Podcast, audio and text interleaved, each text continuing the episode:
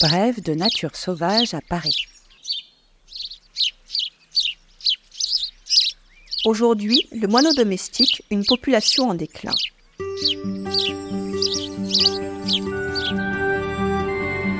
La biodiversité parisienne, racontée par Sophie Tabillon de l'Agence d'écologie urbaine.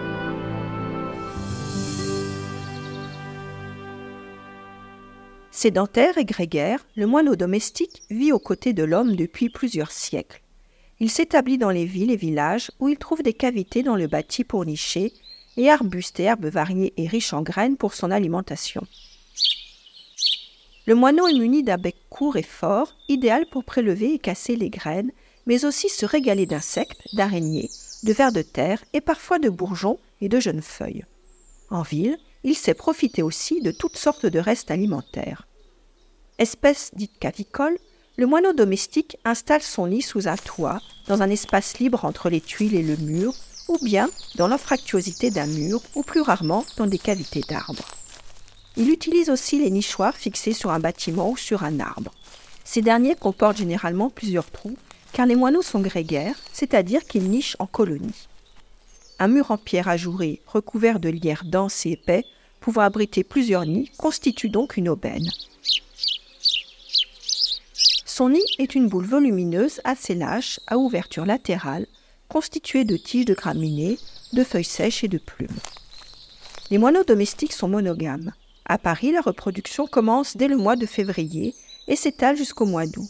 Il peut y avoir trois pontes, de 2 à 8 œufs par an. Les jeunes restent au nid pendant presque trois semaines, période pendant laquelle ils sont nourris par leurs parents d'insectes et de larves.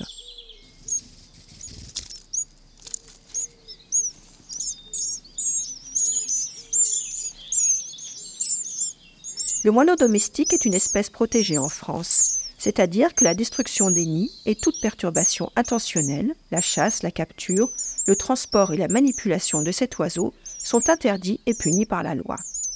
Depuis plusieurs décennies, les populations de moineaux des grandes villes européennes se raréfient, excepté à Berlin. D'après une enquête menée par la Ligue de protection des oiseaux, la population parisienne de moineaux a chuté de 73% entre 2003 et 2016. Au-delà de leurs prédateurs, chats, pies, corneilles ou faucons cresserelles, les causes de ce déclin sont multiples. La pollution de l'air, la pollution sonore et les maladies participent à leur déclin, mais aussi une des principales causes est la disparition des sites de nidification. Il n'y a plus assez de cavités dans les bâtiments, surtout à la suite de travaux de rénovation et d'isolation thermique qui rendent les façades lisses. Une autre explication est avancée la diminution des larves, source de nourriture pour les oisillons, et des graines pour les adultes. Selon une étude du CNRS, Centre national de la recherche scientifique, publiée en 2015, les moineaux citadins mangent trop gras, sont plus gros et pondent moins que les moineaux ruraux. Restes de hamburgers, sandwichs, mayonnaise, frites et sucreries nuisent à leur bon développement et à leur reproduction. Toutefois, la gestion écologique des espaces verts municipaux et l'interdiction de l'usage des produits phytosanitaires favoriseront le retour de la biodiversité en ville. Sur les plantes non traitées s'installe un cortège de petits animaux qui en attirent de plus gros comme les oiseaux. Une chaîne de vie se réinstalle, bénéfique pour que les moineaux retrouvent un régime alimentaire équilibré et suffisant.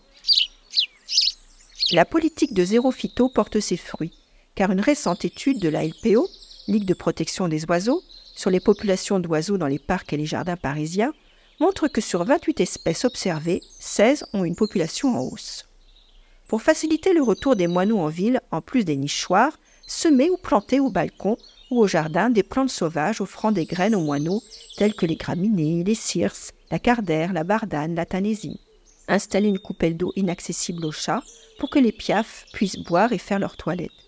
Vous pouvez aussi disposer un bac rempli de terre sableuse, il permettra aux oiseaux de nettoyer leur peau et leur plumage, de se débarrasser de parasites ou bien encore de se sécher.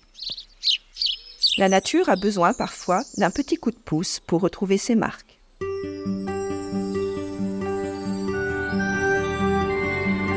Pour tout savoir sur la nature à Paris, rendez-vous sur le site des acteurs du Paris durable et sur paris.fr.